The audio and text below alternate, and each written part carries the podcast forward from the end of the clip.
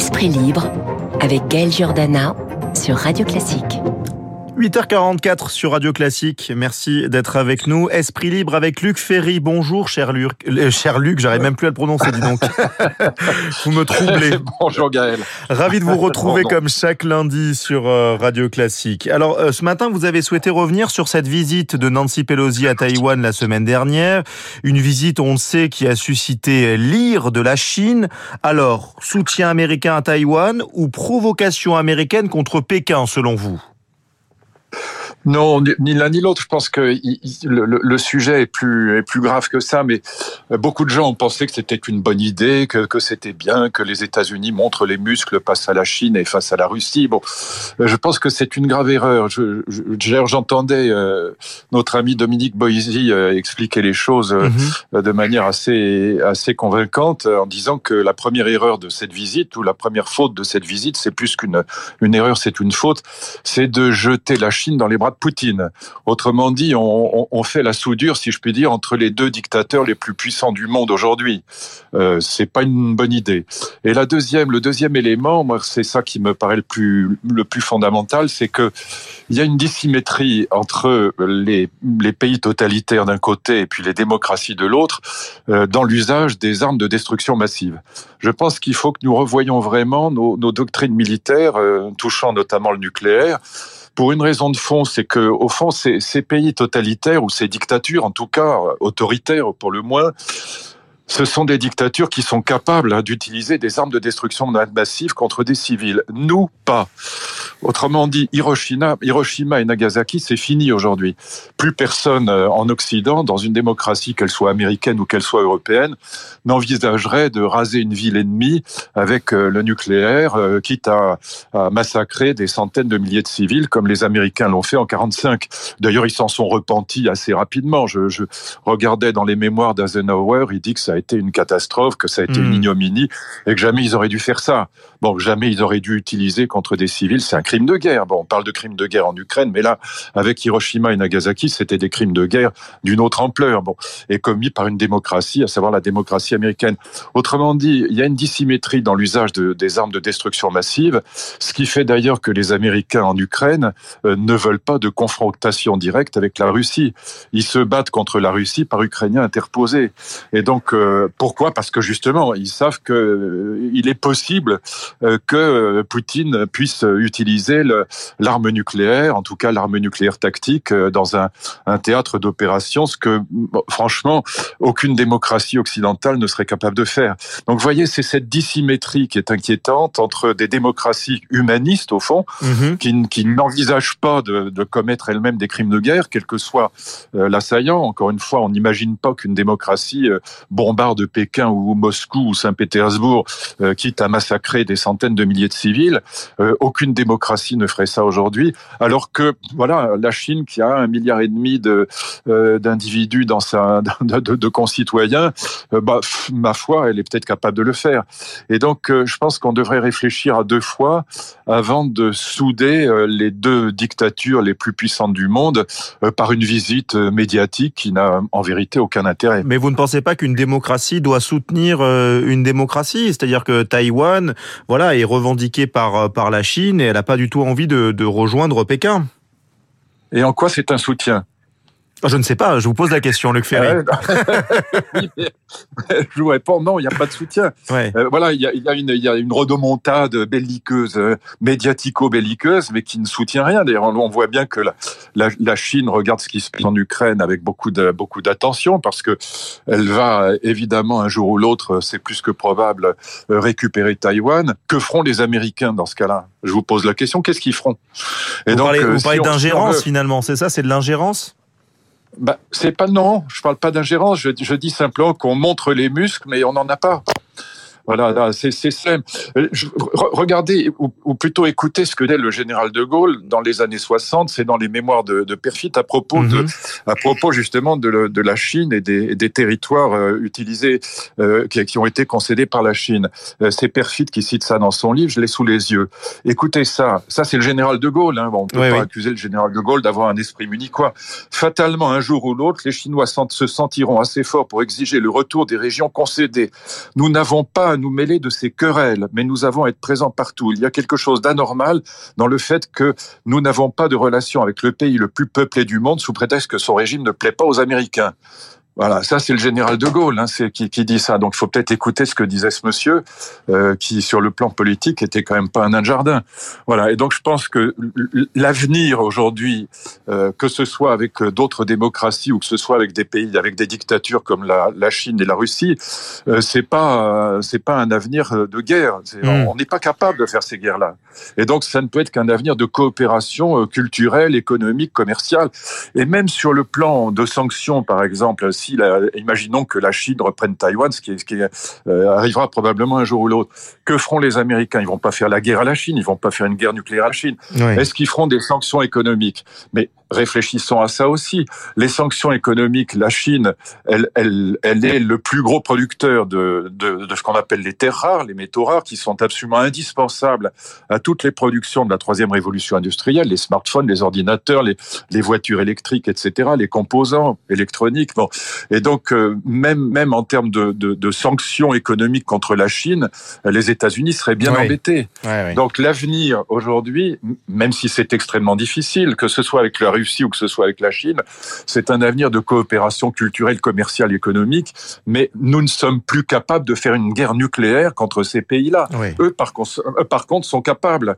Donc, faut peut-être réfléchir à ça pour euh, réfléchir à la question de savoir comment on doit euh, discuter, comment on doit parler, comment on doit se comporter face à des dictatures quand nous, nous sommes des démocraties euh, humanistes et donc incapables euh, de faire une guerre comme celle que les Américains ont conduite contre le Japon en 45. Alors, il y a un autre thème que nous avions abordé la semaine dernière, c'est la volonté du ministre de l'Intérieur d'expulser l'imam Hassan Iqiyoussen. Le prédicateur est en effet accusé d'avoir tenu des propos antisémites, homophobes et antifemmes lors de prêches ou de conférences. Son expulsion a été suspendue par la justice. Est-ce que euh, vous le déplorez? Ah bah oui, oui, c'est une catastrophe, oui. C'est une catastrophe. En effet, j'ai regardé les propos qu'a tenus ce monsieur, qui sont invraisemblables, hein, que notre gouvernement est manipulé par les juifs, que euh, l'ennemi, euh, l'ennemi absolu, c'est les francs-maçons, c'est les catholiques, c'est les laïcs, que les femmes doivent rester à la maison pour s'occuper des enfants et de leur mari. Enfin, une série d'absurdités immondes, euh, pas seulement d'absurdités, mais d'immondices, ordurières.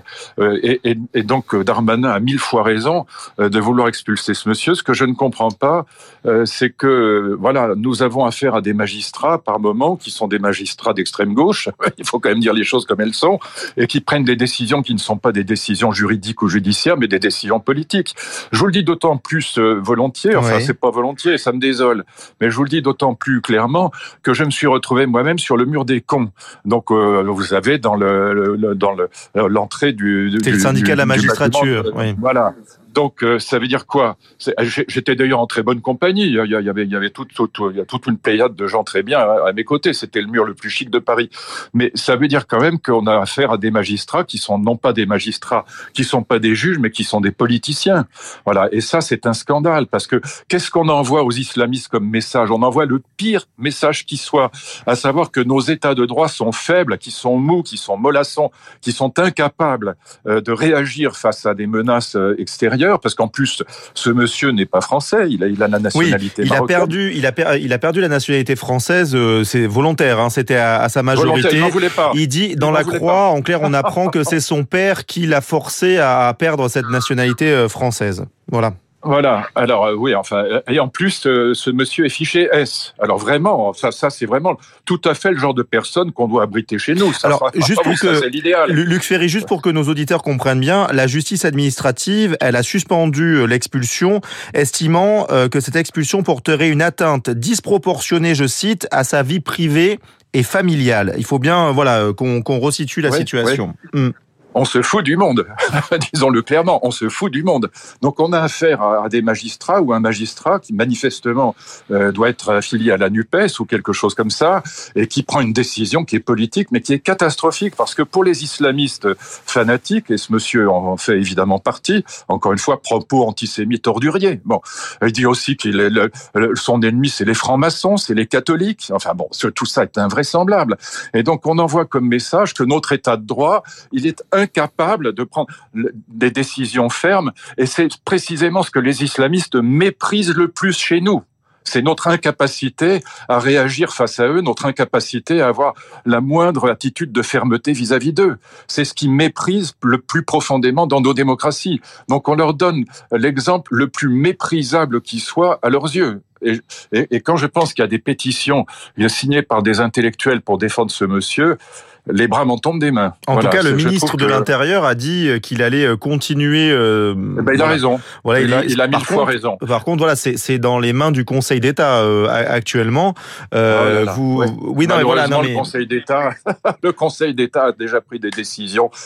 J'ai eu cette discussion avec le président du Conseil d'État, notamment sur le Burkini. c'est voilà, bon, malheureusement, le Conseil d'État depuis depuis l'affaire de Creil, donc depuis de, depuis la fin des années 80 euh, prend des décisions qui sont en, général favorables aux fondamentalistes religieux. Bon, qu'est-ce que, je vous dis sur sur le foulard, il était contre l'interdiction du foulard, il était contre la loi euh, sur le sur les signes religieux, il était pour l'autorisation du burkini. Donc euh, voilà, le, Conseil d'État est, inquiétant sur ces sujets. Lui aussi manque de fermeté. Mais on peut pas dire Luc Ferry, on peut pas dire Luc Ferry que tous les magistrats ont des orientations politiques qui font des, qui prennent des décisions politiques. On peut pas dire ça en France euh, tous, non. Heureusement, fort heureusement, tous les magistrats, non. Mais certains, oui. Celle-là, elle est manifestement politique, cette décision. Elle est strictement politique. Elle n'est pas, elle n'est pas judiciaire, elle n'est pas juridique. Et donc, on, a là, Darmanin a raison. Voilà, le, ministre de l'Intérieur a raison. Et je pense qu'il trouvera les voies, euh, les, moyens euh, d'assurer sa décision. En tout cas, il a, il a sur ce plan, j'imagine, le soutien d'une immense majorité des Français. Il faut quand même le savoir. Et donc, je ne dis évidemment pas que tous les magistrats sont à la Nupes. Fort heureusement, c'est pas le cas. Mais encore une fois, moi personnellement, je me suis retrouvé euh, dans, sur le mur des comptes du syndicat de la magistrature. Qu'est-ce que vous voulez que je pense de ça? Qu'est-ce que vous voulez que je croie? J'ai pas affaire à la justice. Jamais eu de ma vie affaire à la justice. Mais imaginons par, par hypothèse que j'ai affaire à la justice et que je tombe sur le magistrat qui m'a collé sur le mur des comptes. Qu'est-ce que vous voulez que j'en pense? Est-ce qu'il va être objectif? Bah, Est-ce que vous aviez pu échanger justement avec le syndicat sur euh, cet épinglage Je ne sais pas si on dit ça en, français, mais il n'y a, a, pas moyen d'échanger. Qu'est-ce que vous voulez qu'est-ce que qu'on échange? Il y a simplement, on a affaire à des, à des gens qui sont qui sont politisés et qui, qui dissimulent. Après, un syndicat est forcément politisé, Luc Ferry. Euh. non, pas forcément. Non, pas forcément. Même, non, pas, bah, euh, si, si, vous, non, oh, il y a des syndicats qui revendiquent au contraire de ne pas être politisés, qui, qui défendent les intérêts. Bah, évidemment, même FO, hein, je vous le signale. Au contraire, de, depuis toujours, par exemple, si vous, avez, moi, j'en ai parlé avec Bergeron, ils prétendent justement défendre, ne, pas se mêler de politique et défendre les intérêts d'une corporation. Oui. Et donc, euh, non, non, les syndicats ne sont pas forcément politisés.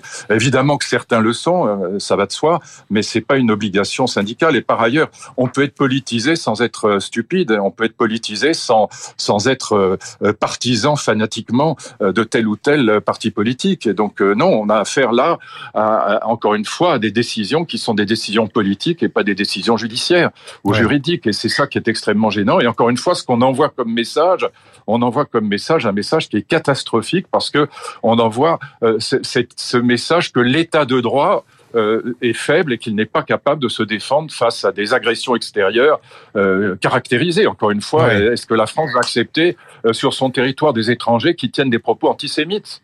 Ouais, ben ce sera le mot de la fin. Ah, Merci beaucoup. C'est un sacré problème. Ouais. Merci, beaucoup, Luc Ferry. C'était toujours un plaisir d'échanger avec vous. Et on se retrouve la semaine prochaine sur Radio Classique à 8h40. Merci beaucoup.